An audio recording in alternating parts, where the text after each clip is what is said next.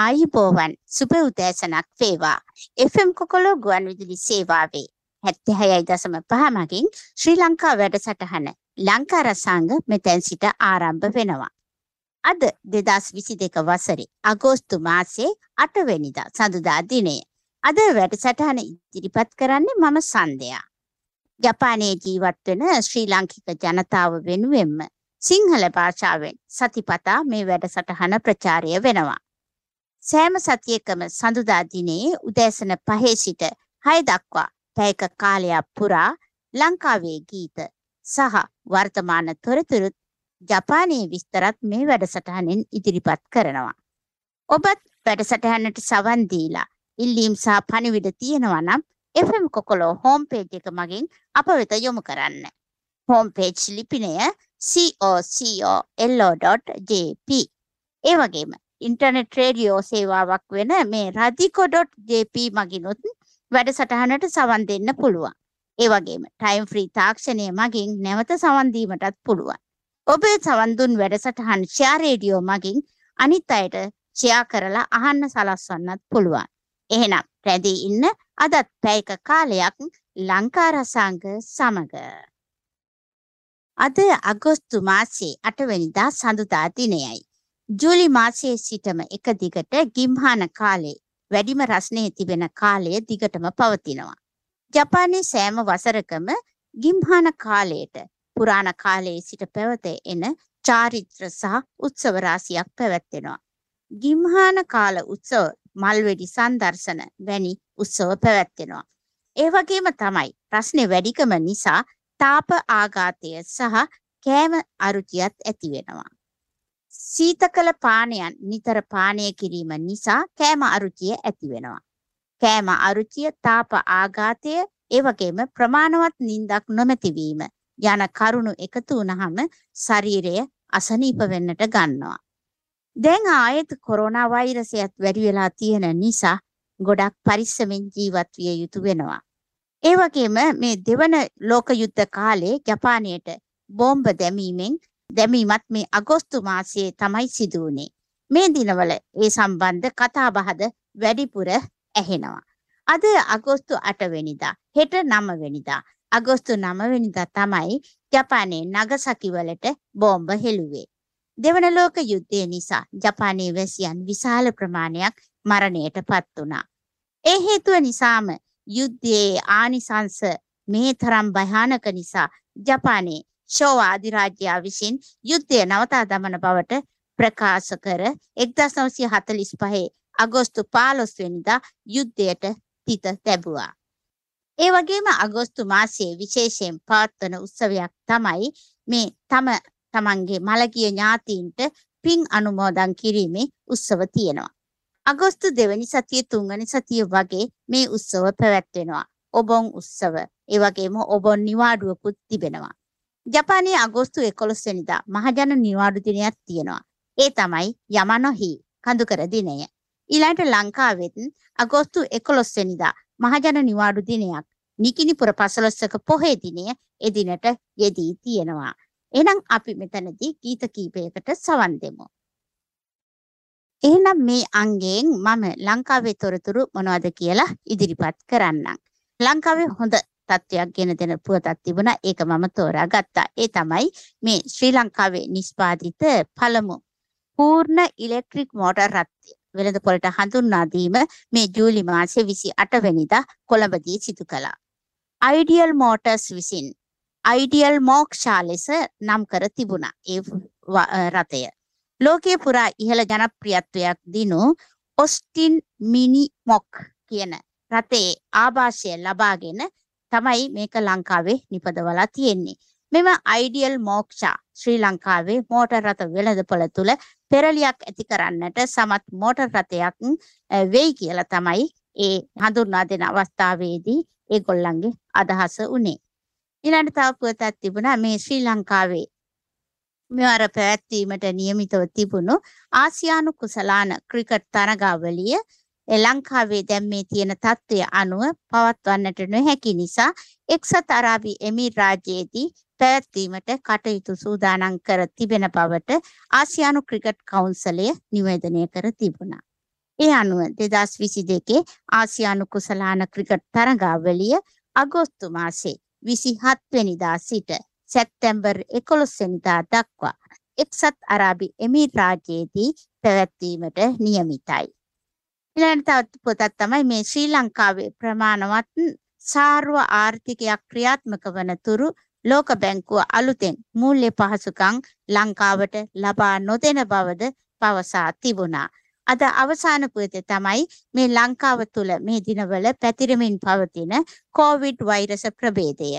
රට තුළ දරුණු තත්ත්වයක් නිර්මාණය වෙතැයි ශ්‍රී ජයවර්ධනපුර විශ්වවිද්‍යාලයේ වෛද්‍ය පීඨයේ අසාත්මිකතා ප්‍රතිශක්තිවේදය හා සෛල ජීව විද්‍යා අංශේ ප්‍රධානී ආචාර්ය චන්දිම ජීවන්දර මහතා එසේ පවසා තිබුණා. මේ BA5 ලෙස හඳුන්වන ඔමික්‍රෝන් අනුප්‍රභේදය ලොව පුරාද දැන් සීග්‍රයෙන් පැතිර යන බව ඔහු පවසා තිබුණා. මෙම BA5 විකෘතිය වේගෙන් බෝවන බිහිසුණු විකෘතියක් බවත් BA5 හෘද සෛලවලට හානි සිදු කරන බවත් පෘතුගාල වෛද්‍ය පර්යේෂකයෙක්ද පවසා තිබුණා. රෝහල්ගත කරන ආසාදිතයන් ගණන ඉහළ යමින් පවතින්නෙත් වැඩි වැඩියෙන් මරණ වාර්තා වීමට පටන්ගෙන ඇත්තෙත් මේ BA5 උපවිකෘතියේ බලපෑම නිසා බව ලෝක සෞඛ්‍ය සංවිධානයේද අනුතුරු අඟවා තිබෙනවා. ඉතින් ගොඩාක් භයානකයි හැමෝම පරිස්සමින් කටයුතු කළ යුතුයි කියලා තමයි හැමෝම අවධානයට ගත යුත්තේ. අද ලංකාවේ පුවාෙන් අවසానයි එහෙනම් අපි තවත් ගීත කීපයකට සවන් දෙමු. ඔව් මේ ඔබ සවන් දෙමින් සිටින්නේ හෝල්ලා ස්ටේෂන් FM කොකොලෝ 76.5 මගින් ප්‍රචාරය වන from overseas ශ්‍රී ලංකා ලංකා රසාංග වැඩසටහනටයි. මේ අංගයෙන් අපි ජපානයේ තොරතුරු මොනවද කියලා බලමු. ඉතින් අදත් මේ අංගයෙන් ජපානයේ මේ ග්‍රීස්ම කාලයේ අලුතෙන්ම හඳුන්වා දෙන නවතම පානයක් ගැන හඳුන්වා දෙන්නම්. මේ සන්තොරි චොකුහින් ඉන්ටර්නැෂනල් මගින් ඉයමොං බ්‍රෑන්ඩ් එකේ නව නිස්පාදනයක් ලෙස ඉයමොං කෆේ ජස්මින් ටී ලතේ කියලා මේ නමෙන් තමයි මේ පානය මුළු ජපානය පුරාම තියෙන ෆැමිලි මාර්ට් වල සීමා සහිත කාල සීමාවක් පමණක් මේ රස්නේ කාලේ විතරක් අලෙවි කිරීමට තීරණය කර තියෙනවා. ජස්වින් රසය සහිත ටී පානයක් ගොඩක් ඇඟටත් හොඳයි. ඉතින් මේ පැණි රස ගතියකුත් තියෙනවා. ඒ හින්දා ගොඩක් ලංකාවේ අයටත් කටට හොඳට හුරු පානයක් වෙන්න පුළුවන්. ඉතින් මේ සන්තොරී රොකුචා යෙමොන් ආයතනය නිෂ්පාදනය ආරම්භ කරලා දැන් වසර 200කටත් වඩා වැඩි කාලයක් වෙනවා. කියෝතෝ ප්‍රාන්තයේ වගා කරන තේ වර්ග යොදාගෙන මේ රොකුචා කොළ පැහැති තේ වර්ග නිපදවනවා. මෙවර මේ හඳුන්වා දෙන මෙම ඉයමොන් කෆේ ජස්මින් ටී ලතේ එක බෝතලයක් යෙන් 149ක් වෙනවා. එහි රස කෙබඳුද කීවොත් එහෙම ජස්මින් වල සුවඳ සහ රස. ඊළඟට ලා කිරි රසයකින් යුතුයි. ඒ වගේම පැණි රස ගතියකුත් තියෙනවා. ඉයමොන් කෆේ ජස්මින් ටී ලතේ කියලා ලියලා තියෙන ලා නිල් පැහැති ලේබලය සහිත බෝතලයක්. බොහොම සිත් ගන්නා සුළු පෙනුමක් තියෙනවා. මේ රස්නේ කාලේ මේ නව පානයත් මිලදී අරගෙන රස කොහොමද කියලා බලන ගමන් පිපාසයත් නිවා ගන්න පුළුවන් වෙයි. අලුත්ම නව නිෂ්පාදනයක් නිසා සමහර විට අපිට හරියන, ඒ කියන්නේ අපේ ලංකාවේ අයට හරියන රසයක් වෙන්නත් පුළුවන්. එහෙනම් මිලදී අරගෙන මේකේ රස කොහොමද කියලා බලන්න කියලා මම ඔබ සැමගෙන් ඉල්ලා සිටිනවා. එහෙනම් තව ගීත කීපයකට සවන් දෙමු. එහෙනම් අද ලංකාර සංඝ අවසාන අංගයෙන් මම මේ දවස්වල නිතරම කතා බහට ලක් වෙන මේ බේස්බෝල් ක්‍රීඩාව ගැන තොරතුරු ටිකක් ඉදිරිපත් කළොත් හොඳයි කියලා තෝරාගත්තා. ඉතින් ජපානයේ ඉන්න අය නම් ගොඩක් බේස්බෝල් ජපානයේ ගොඩක් ප්‍රසිද්ධයි කියන එක ගොඩ දෙනෙක් දන්නවා. ඒ වගේ මේ බේස්බෝල් ක්‍රීඩාවේ ඉතිහාසය කොහොමද කොහොමද කියන එකත් අපි දැනගත්තොත් හොඳයි කියලා මට හිතුණා. ඉතින් මේ ජපානයේ බේස්බෝල් ක්‍රීඩාව පාසල් ළමුන් අතරත් වැඩිහිටියන් අතරත් ගොඩක් ප්‍රසිද්ධයි. හැමෝම වගේ බේස්බෝල් ක්‍රීඩාවට කැමැත්තක් දක්වනවා. අපේ ක්‍රිකට් වලට වගේ තමයි ජපානයේට බේස්බෝල් ක්‍රීඩාව හඳුන්වලා දීලා තියෙන්නේ 1872 වසරේ. ඒ කියන්නේ මෙහි ජපානයේ ඒ වසර වලින් කියනවා නම් මේජි පහ වසරේ විතර.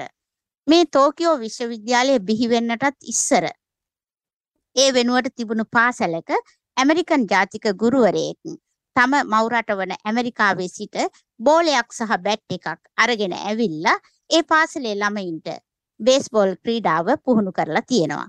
ඊට වසර 6කට පස්සේ පාසලෙන් පිටතද බේස්බෝල් ටීම් එකක් හදලා බේස්බෝල් ක්‍රීඩාව ප්‍රචලිත කරනු ලැබුවා.